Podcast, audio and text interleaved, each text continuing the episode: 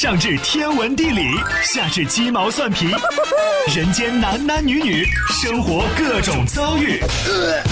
这天下的事儿就没有谈笑不聊的，这小子什么都敢说。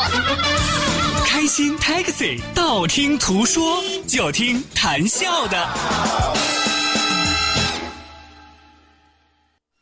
困了吧？嗯。累了吧？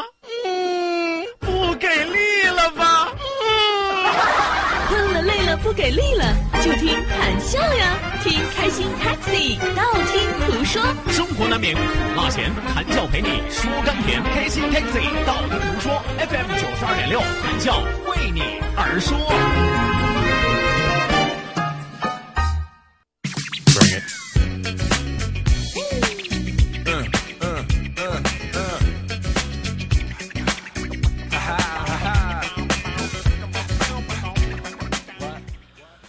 天到晚笑哈哈，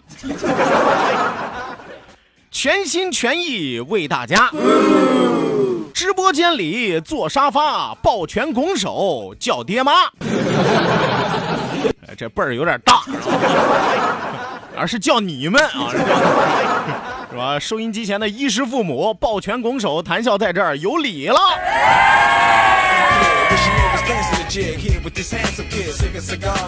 呃，这是有史以来最言简意赅啊，最有力度的一段开场白，是吧？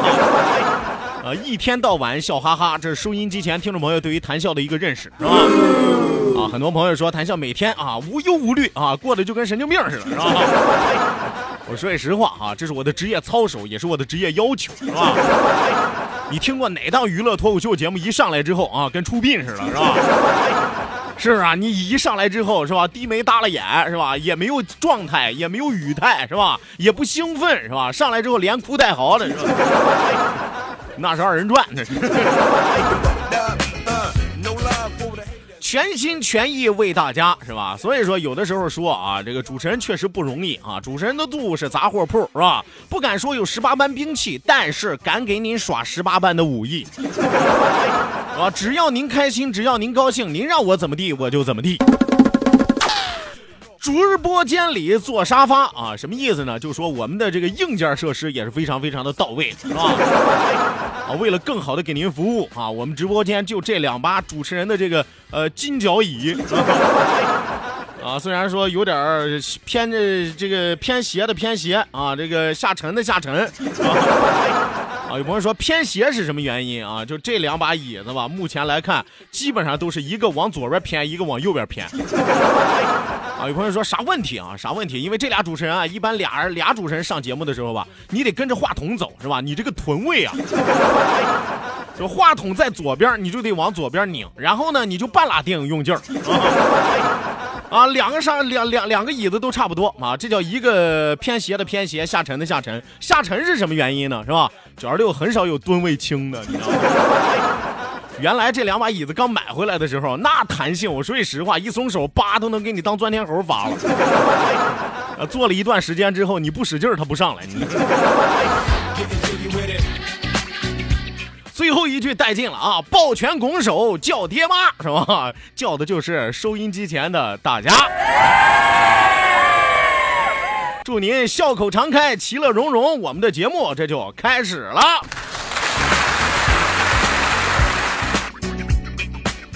好的呢，收音机前的听众朋友啊，欢迎您在这一时间准时走进活力调频九二六，在这为您相约相守到永久的是您的老朋友谭笑笑。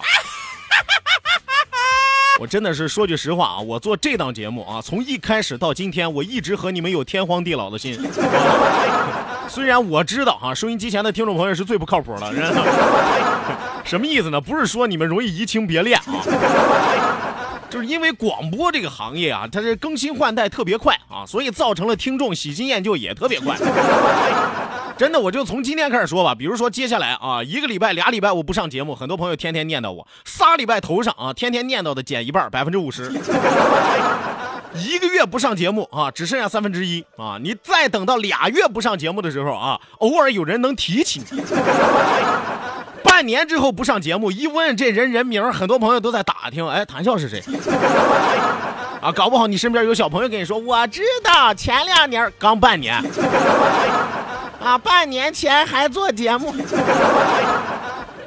虽然可能我说的夸张了一些啊，但其实这就是这个行业的一个属性啊，属性。因此呢，我觉得我每一期上节目的时候，跟你们真的是有天荒地老、海枯石烂都不变心的心啊！我希望你们多少也能有点这样的感觉。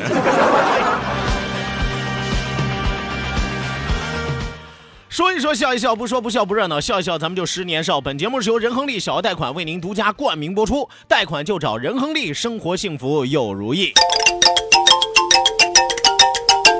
希望有更多的小伙伴能够踊跃的发送微信来参与到我们的节目互动当中来。那再一次要提醒大家，记住我们的两处微信交流平台，一处呢是我们九二六的公众微信账号 QDFM 九二六 QDFM 九二六，另外一处是谈笑个人的公众微信账号，谈笑两个字一定要写成拼音的格式，特安谈是要笑，后面加上四个阿拉伯数字一九八四，最后还有两个英文字母，一个 Z 一个勾，一个 Z 一个勾啊。OK，那除此之外，也要提醒大家，一定要记住我们两千人的 QQ 大群二三幺五二五七三六二三幺五二五七三六。网络收听我们的节目，欢迎您手机下载蜻蜓 FM，搜索青岛西海岸城市生活广播，或者是直接关注我们九二六的公众微信账号 QDFM 九二六，正在为您同步直播。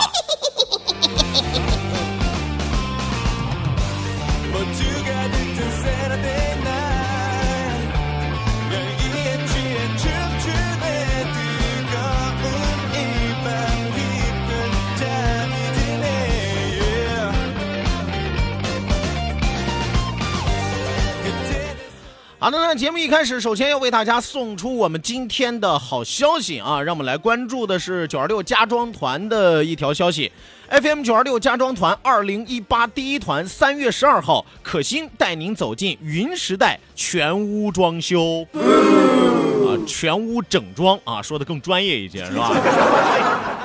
带您走进云时代全屋整装，为了祝贺云时代全屋整装开业。整装时代理会全程，家装团特价让利，高档装修建筑面积每平只要七百九十九。哎，大家可以对比一下这个价格，普通装修每平米是多少钱？中档装修每平米是多少钱？高档装修是每平米多少钱？七百九十九，比较完了之后，你就会知道这个价格够不够诱人。而且单品每平米低至一百七十六块。定全屋铝材集成墙面吊顶送厨房吊顶，您定一个全屋铝材集成墙面吊顶，厨房的吊顶就免费送给您。另外，全屋铝材墙顶集成，环保、隔热、隔音、低温、防火、防潮、快捷。哎，这就是为什么说让您定这个啊？为什么说人家高档？它有什么样的作用？有什么样的好处？是吧？一目了然。环保、隔热、隔音、低温啊，保温、防火、果防潮、快捷，而且能够做到真正的不发霉、不起皮、不变形。活动期间进店就会送您精美礼品一份订单抽大奖，冰箱、电视等您来拿。云时代全屋整装，开启整装的新时代。那想要在三月十二号和可心一起，这个呃，想要在这个三月十二号啊，听着我们这个节目啊，然后呢，呃，参与我们这次活动啊，我们这次活动呢是可心带队啊，呃，现在您想要报名的话。关注九二六公众微信平台 QDFM 九二六 QDFM 九二六，直接回复“家装团”三个字，直接回复“家装团”三个字，抓紧时间抢定名额。地址呢是在厚地家居生活广场东门云点网点的云时代，厚地家居生活广场东门的网点云时代，电话幺八五六二六幺六六六五幺八五六二六幺六六六五。And when I'm at the beach, I'm in the speedo trying to tan my cheeks. What? This is how I roll. Come on, ladies, it's time to go. We headed to the bar, baby, don't be nervous. No shoes, no shirt, and I still get service. Watch. Girl, look at that body.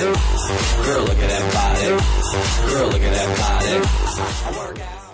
这个今天和大家聊个什么样的话题呢？啊，今天准备和大家说一说这个对于丑的认知。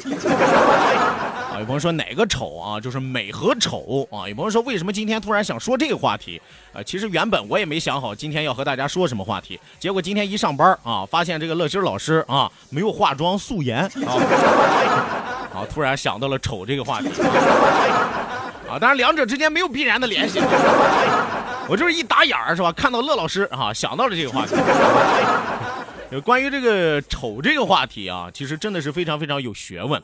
呃，我们做这样一个假设吧：如果说这个世界上没有美颜相机，没有 PS，没有滤镜，那么我就要问一部分人：你们该怎么活？啊，乐老师若有所思的样子。不是说你啊，你你靠粉底就能活半辈子啊。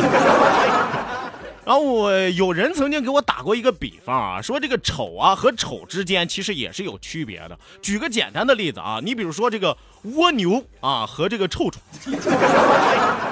哎，其实严格意义上来说，蜗牛和臭虫明明长得都是一样的丑啊，但是为什么还会在丑里边分出三六九等呢？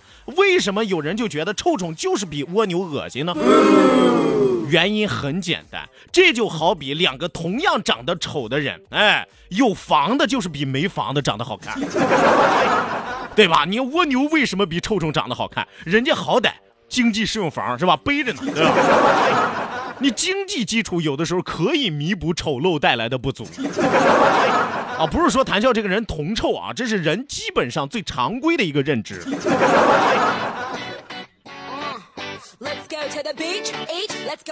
呃，再举一个简单的例子嘛，你就拿这个自拍来说吧啊，相信很多的朋友都爱自拍，但是自拍归自拍，美和丑是有区别的。比如说，人家长得好看的啊，那叫自拍，对吧？人家拍出来咔咔怎么都好看，是吧？正面、侧面，是吧？侧光、逆光、侧逆光，是吧？全光，是吧？你甭管咋拍，拍出来都叫好看，那叫自拍，是吧？但你长得丑的拍照呢，那就不叫自拍了，那叫啥呢？制作表情包，是吧？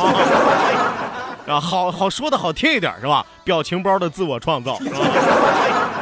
说的不好听的呢，啊，丑人多作怪，对吧？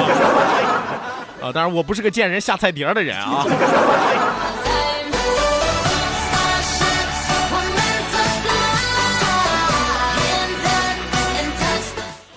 呃，咱再举个简单的例子吧。我们说这个日常生活当中，其实人呢对于美和丑也经常会有区别的对待。呃，比如说啊，比如说你这个坐公交车的时候。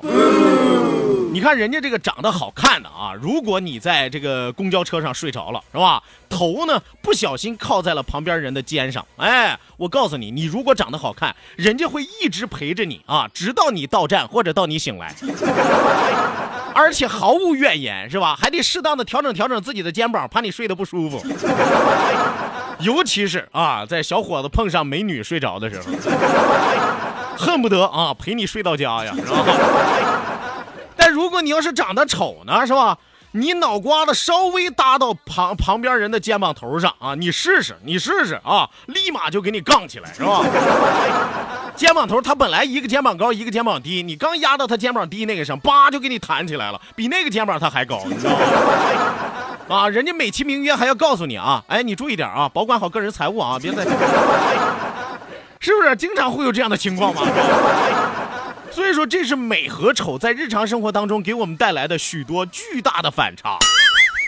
呃，关于丑啊这个话题，我跟你说，我能和你们聊好几宿，真的。啊，但是今天因为时间的关系，就先说到这儿啊。我没有特指谁，不要觉得我一上来提了这个乐老师，你们就觉得这话题是为他量身打造的，是吧？不一定啊。我跟你说，就这个时间段，谁坐在导播间，我看见谁，我可能都说谁啊。春暖花开，琅琊台酒海派原浆邀请您参加 FM 九十二点六第十届我为西海岸天片绿植树自驾游，全家齐动手，种下希望，许下心愿，让梦想和小树一起成长。车友齐欢乐，精彩互动，美食尝鲜，与全体主持人一起迎春天。三月二十四号周六，我们给您准备好所有的植树工具，一起来植树吧！发送“植树节”到微信公众平台 QD F。FM 九二六即可报名，让生活更精彩。，FM 九二点六。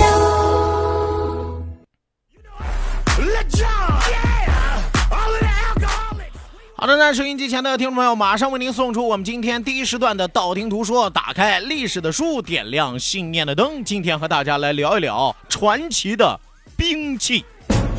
道，万法自然；听，天下大观；图，风雨无阻；说，说说说说说什么呀？到底说什么？我哪知道？听谈笑的呀。说，谈笑风生，道听途说，说说道听途说。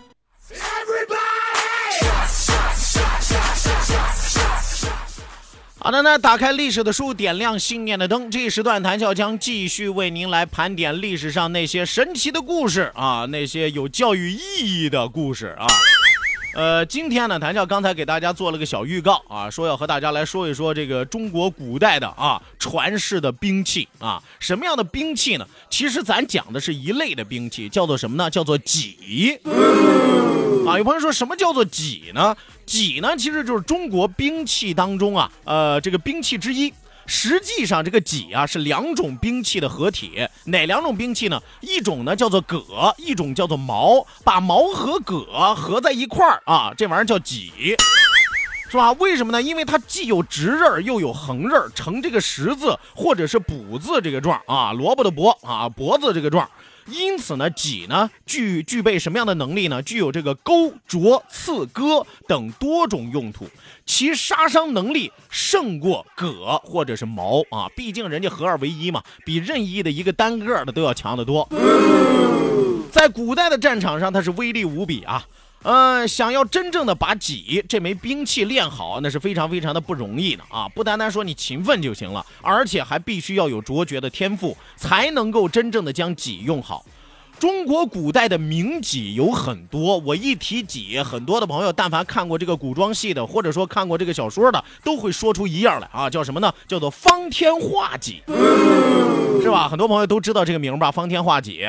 但是呢，我告诉大家，在这十大神戟当中啊，今天开始要给大家讲述十大神戟，方天画戟排不进前三名。哎，排不进前三名啊！那么到底都有哪十大名戟是吧？而且这十大名戟背后都有怎样的英雄人物呢？今天咱们从头一戟开始说起，它的名字叫虎威亮银戟。我们说好马配好鞍，是好车配风帆呀，是吧？啊，那么这个兵器再好，你得有一个英雄好汉能衬起来，是吧？你比如说你这个兵器再厉害啊，来了个熊包软蛋，他就不会武功，扛他都扛不动。那你说再好的兵器，他跟烂铁一样，是吧？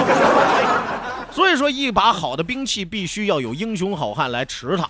我们说今天讲述的虎威亮银戟背后的英雄人物是谁呢？名字叫做李克用。李克用生于八五六年十月二十四号，卒于九零八年的二月二十四号。虽然活着的时候没有当过皇帝，但是死了的时候啊，当过了啊 啊，庙号太祖啊。有朋友明白说，很可能他死了之后，他儿子或者他孙子是吧，当了皇帝了啊。您说的没错，就是他儿子啊。呃，李克用呢，其实本姓叫做朱什么呢？叫做朱爷啊，朱爷是吧？是神武川新城人。唐末的节度使、军阀沙陀族人啊，这个沙陀族很多朋友可能没听过啊，这是中国古代北方的一个少数民族。其实呢，它原名叫做处越族啊，西突厥的一个部落而已，呃，西突厥的一个别部啊。呃，李克用原有一个外号叫做李雅儿啊，因为他的部队的主力叫做雅军啊，乌鸦的鸦嘛是吧？鸦军啊，他叫李雅儿啊。因为有一只眼睛看不见啊，一目失明，因此江湖上还有一个别号啊，叫做什么呢？独眼龙。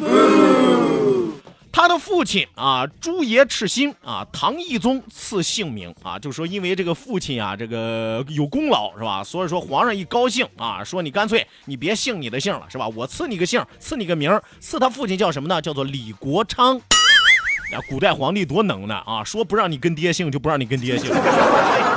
啊，赐他个名字叫李国昌啊，因此他父亲都改名叫李国昌了，那么接下来的孩子肯定都得姓李了呀，因此李克用啊早就用了这个名字。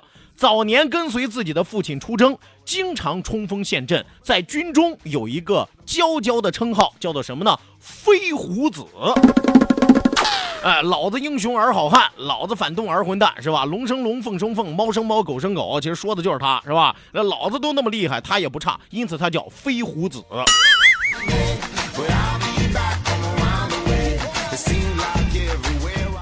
呃，我们说李克用生于神武川之新城啊，就是今天的山西雁门的北部，骁勇善战，善于骑射，十五岁就开始当兵。